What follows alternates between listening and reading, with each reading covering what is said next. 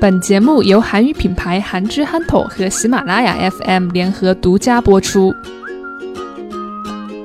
우리오늘어떤주제에대해서이야기나눠볼까요 네, 오늘은 트렌드 2018, 음, 트렌드 코리아 2018이라는 어, 김난도 교수님이 쓴 책, 음, 이 책을 가지고서 좀 이제 이야기를 해보고 2018년도가 정말 이제 이 트렌드 코리아에 음, 맞게 진짜 이런 건지 음, 어, 어떤 트렌드가 있었는지 음。 지금 이, 이런 어떤 트렌드인지 한국이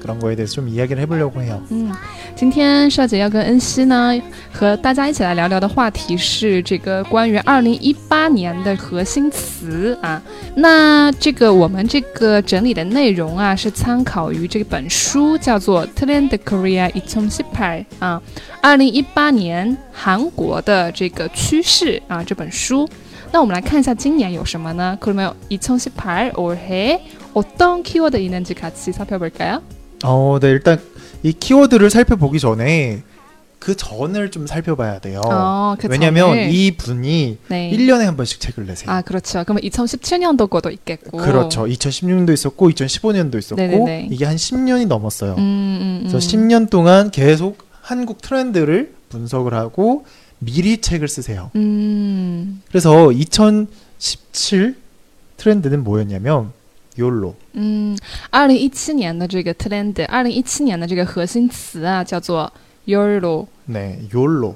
YOLO You only live once， 그렇죠. 你 너는 只 그렇죠. 呃生活一次， 음. 너는 하나밖에 없어. 너는 너의 하나밖에 인생을 잘 살아야 해. 음, 한 번밖에 없어. 한 번밖에 못 살아. 네, 이게 이제 작년 2017년을 관통했던 음, 어, 하나의 트렌드였다면 음, 이제 2018년도는 이거와 이어지는데요. 근데 2017년도에 사람들이 이 욜로 아 그래 난 음흠. 혼자야 아, 혼자가 아니죠? 아, 혼자래. 어, 네. 나는 내 인생이 하나뿐이야. 음, 나 인생 한 번 잘 살아야 돼. 라는 욕구는 이제 충분히 있어요 사람들이. 그쵸. 근데 이거를 어떻게 살면 되는지 嗯 잘 모르는 거예요. 그렇죠. 嗯 유로 的话就是说我只活一次，所以呢，我要有质量的活啊，我只活一次，我要好好的活。但是呢，很多人都不知道怎么活。어떻게하면유로인생어실현할수있는지많은사람들이모르니까 嗯所以刚才恩熙就有说，那二零一八年就是贯通下来、连接下来，又有哪一些跟这个 Euro 啊有关的这个核心词呢？嗯 그렇죠. 네, 욜로. 네, 첫 번째로 그래서 이 김난도 씨께서 사실 이 김난도 혼자만 쓰신 게 아니거든요. 공동 저자가 여러 명 있으세요. 啊，这个《Trend Korea 2 0 1 8这本书，它不仅是一个人写的，它是有很多这个空洞作家啊，有很多啊作者一起写的。 음, 그 전까지만 하더라도 뭐 김난도 교수님 혼자서 만든 걸로 알고 있는데 对 이제 이렇게 많은 분들이 분석을 했을 때 음. 2018년도 제일 첫 번째로 욜로를 2017년도에 어, 이걸 어떻게 살면 되지? 라는 거에 대한 첫 번째 해답으로 소확행. 소확행 네, 소확행. 어. 아주 작은 아 소, 작다. 작다. 네, 음. 작지만 확실하다. 확, 음. 작지만 확실한 행, 행복. 아 작지만 확실한 행복을 추구한다. 이게 한국 사람들의 2018년도의 트렌드다. 嗯，大家听懂了吗？二零一八年的十大核心词的第一个核心词就是 so확행 啊，so확행 就是说작지만 확실한행복啊，虽然很小，但是呢是很现实的幸福。虽然很小，但是呢是让我感觉啊很好的，我可以很真实的感受到的幸福啊，这样的意思。일상속에서작은행복감을 그렇죠. 말하는 거죠. 네네. 음. 그러니까 이제 어, 엄청 거창하고 대단한 게 아니라는 거죠. 네, 네. 예를 들면 어 뭐 성공을 했어. 嗯， 成功了， 어, 很大的成功。 어 엄청난 성공을 했어. 不 예를 是这种， 들면 不是这种啊。 복권에 당첨을 돼서 哦 어, ， 갑자기 中中中 엄청난 了 돈을 彩 벌었어. 票， 네. 이런 것 이렇게 하면 일단 행복하겠죠. 그렇죠. 네, 소울 씨 행복하지 않겠어요? 와, 완전 행복할 것 같아요. 그렇죠. 엄청난 행복이에요. 하지만 이런 거는 흔치가 않죠. 음, 그렇죠. 그리고 어렵죠. 나한테 평소에 찾아오는 게 아니에요. 네. 근데 소확행은 뭐냐면 내 일상 속에서 행복들이 있다라는 거죠. 음, 멀리에서 찾지 말고 내 주변을 찬찬히 살펴보고 내 주변을 살펴보고 어, 정리를 해보고 생각을 해보면 쟁- 굉장히 많은 부분에서 행복감을 느낄 수 있다라는 거죠. 음. 뭐 예를 들면 그냥 밥 먹는 것도 음. 행복할 수도 있고 그쵸. 그냥 어 퇴근하는 길 을 이제 가는 퇴근하는 길 얼마나 행복해요. 이제 이제부터 나는 자유니까. 혹은 뭐 출근하는 길 아침 햇살을 맞으면서 음. 출근하는 그런 기분 네. 이것도 어떻게 보면 행복감을 느낄 수 있는 그렇죠. 충분한 그렇죠. 부분이거든요. 음. 그런데 우리는 보통 이렇게 생각하죠. 아 이제 출근하니까 아 오늘 또 또 출근하네. 오늘 또 출근이네. 언제까지 이거를 내가 이렇게 해야 될까? 혹은 조금이라도 시간을 보면서 "헉, 지각하겠다. 음. 뛰어야지. 음. 뭐 이러면 이제 내 주변에 있는 행복을 보지 못하고 그렇죠, 그렇죠. 내 앞에 있는 다른 일들 때문에 행복감을 느끼지 못한다는 음. 거죠. 바쁘지만 마음에 여유조차 없으면 그렇죠. 더 바쁘겠네요. 네. 퇴근에서도 마찬가지예요. 퇴근해서 아 힘들어. 어. 아 쉬고 싶어. 음. 뭐 이런 맞아요. 쉬고 싶죠. 너무 힘들죠. 하지만 그럴수록 이제 내 주변, 내 일상을 낯설게 보고 음. 음, 차근차근 살펴보면 그런 부분에서 행복감을 느낄 수 있는 거죠. 음. 사람들이 얼마나 기뻐하는 모습들을 보고 뭐 맛있는 음식 진짜 밥 먹는데 어 이거 밥 먹는 게 너무 맛있어. 음. 혹은 빵을 먹는데 이 빵이 갓 나온 빵이에요. 서울시 빵 나온 빵 먹는데 네. 오래된 빵 말고 이제 막 갓 나온 빵 정말 맛있는 거 알아요? 와우, 이렇게 맛있겠다. 네.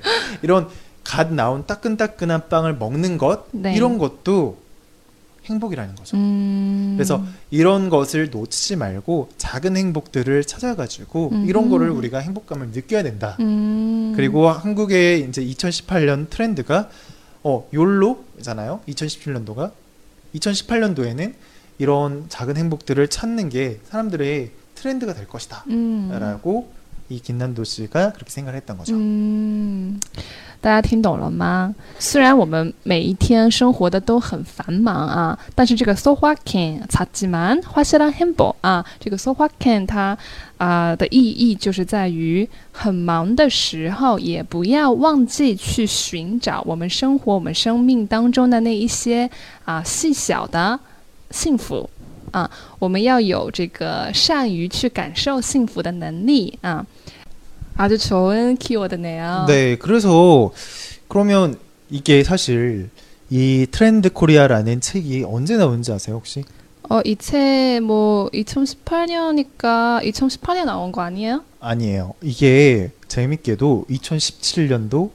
10월 달에 나왔어요. 哦，这个书是二零一七年十月份的时候出版的。 네. 이게 왜 일찍 나오는 거죠? 일, 일찍 나와야죠. 트렌드를 트렌드를 예측하는 거니까. 예측하는 건 거니까 트렌드가 어. 다 지난 다음에 2018년도에 트렌드는 이랬다 그렇죠, 그렇죠. 얘기하면 이거는 뒤처지는 거잖아요. 네, 맞아요, 맞아요. 그렇기 때문에 어, 이 트렌드 코리아에서는 예측한 거예요. 음. 지금 여기에서 나오는 것들도 다 예측이에요. 음, 소확행도. 네. 그래서 이제 제, 저희가 이제 지금 이거를 이야기를 하는 이유는 뭐냐면 이 예측을 했던 거가 지금 맞을까? 음, 라는 거에서 좀. 좀 이야기를 해보자라는 거죠. 네. 자, 그러면 이제 이 소확행에 대해서 좀 얘기를 해보자면 조금 트렌드까지는 아닌 것 같아요. 솔직히 말해서. 사, 사실 일을 하는데 굉장히 바쁘고 정신이 없잖아요. 그렇죠. 그러다 보니까 작은 부분에서 이런 행복감을 찾고 이러는 거를 추구하고 싶어 하는 건 맞는데 음, 트렌드까지는 아닌 것 같아요. 음, 그래- 그래도 이게 왜 추구하고 이런 걸 사람들이 원하는지 이거를 어떻게 아냐면 혹시 ASMR이라는 걸 혹시 들어본 적 있으세요? 아니요. 이 ASMR이라는 건 뭐냐면 뭔가 좀 조용하고 음, 편안한 소리가 음, 나오는 거예요. 예를 들면 엄청 뭐 이렇게 음. 좀 부드럽게 말을 해서 듣는다거나 뭐 새소리나 그렇죠. 바람 소리 뭐 이런 새소리라든가 음. 편안한 그러니까 마음이 편안해지는 그런 소리 치유해주는 영상. 그렇죠. 이런 것들이 사실 우리 주변에 굉장히 많아요. 맞아요, 맞아요. 정말 눈여겨 보면 주변에서 매미가 울고 음. 새가 쥐저기고 그렇죠. 근데 굉장히 자연의 소리들. 자연의 소리도 평 주변에 많이 볼 수가 음. 있고요.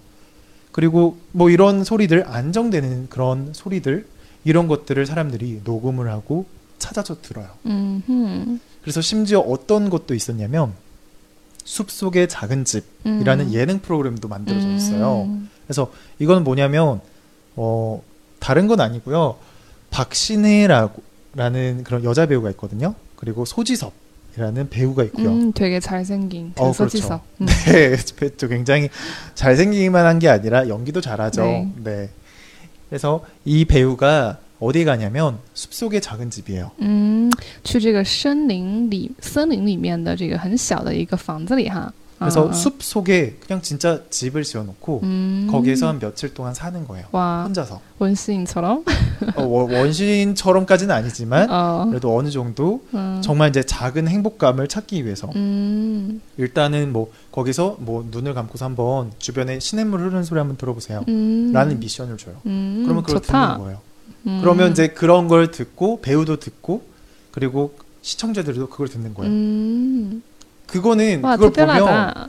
그 예능 프로그램 보면 잠이 와요. 아, 쉽게 잠이 네, 오네요. 그리고 그 그걸 만든 사람도 이걸 보고 사람들이 편안하게 음. 잠들었으면 좋겠다라고 하면서 만든 예능 아, 프로그램이에요. 사람들을 막 치유해주고 싶은 그 그렇죠. 런 뜻을 가지고 그 프로그램 짠가 봐요. 네, 네. 음, 그러다 보니까 어, 굉장히 조용하고 음, 굉장히 편안하고 음. 자극적이지 않고 막 예능 프로그램들 보면 막 시끄럽고 그쵸, 막 그쵸. 깔깔깔깔 웃는 음, 그런 음성들도 음. 많이 나오고 화려하고 막 그러잖아요. 음, 근데 그 프로그램은 별거 없어요. 음, 시냇물 소리 듣고 뭐 밥해 먹고 음.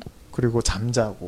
이게 올해 프로그램이에요? 네, 올해에 나왔던 프로그램이고요. 哦，今年刚才刚才我们说的那个艺能综艺节目啊，是今年出来的，이름이뭐죠 숲속의 작은 집.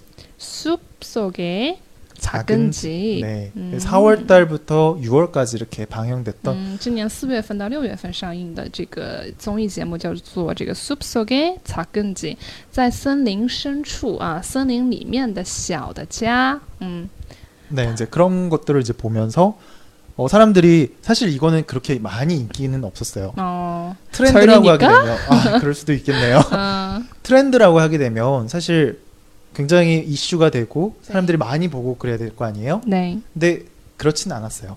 하지만 어, 이런 프로그램들도 나오고 사람들이 알고 매니아들도 있었거든요. 嗯 그래서 음, 이런 것들 이런 프로그램들도 나오고 사람들이 뭔가 그래도 그 전엔 욜로였는데 어떻게 살아야 될지 모르겠어. 어떻게 그러면 내 이- life를 살지 모르겠어. 라고 고민하는 사람들이 아, 이 작은 행복을 찾아보자. 嗯 라는 그런 이제 시도를 조금씩 하고 있다. 嗯 라고만 이제 생각을 하면 좋을 것 같아요. 是，就像这个综艺节目里面放的啊，这些演员们、这些艺人们，他们去到这个森林里面的这个房子里，然后呢，节目组就会给他们一些 mission 啊，会给他们一些任务，比如说什么样的任务呢？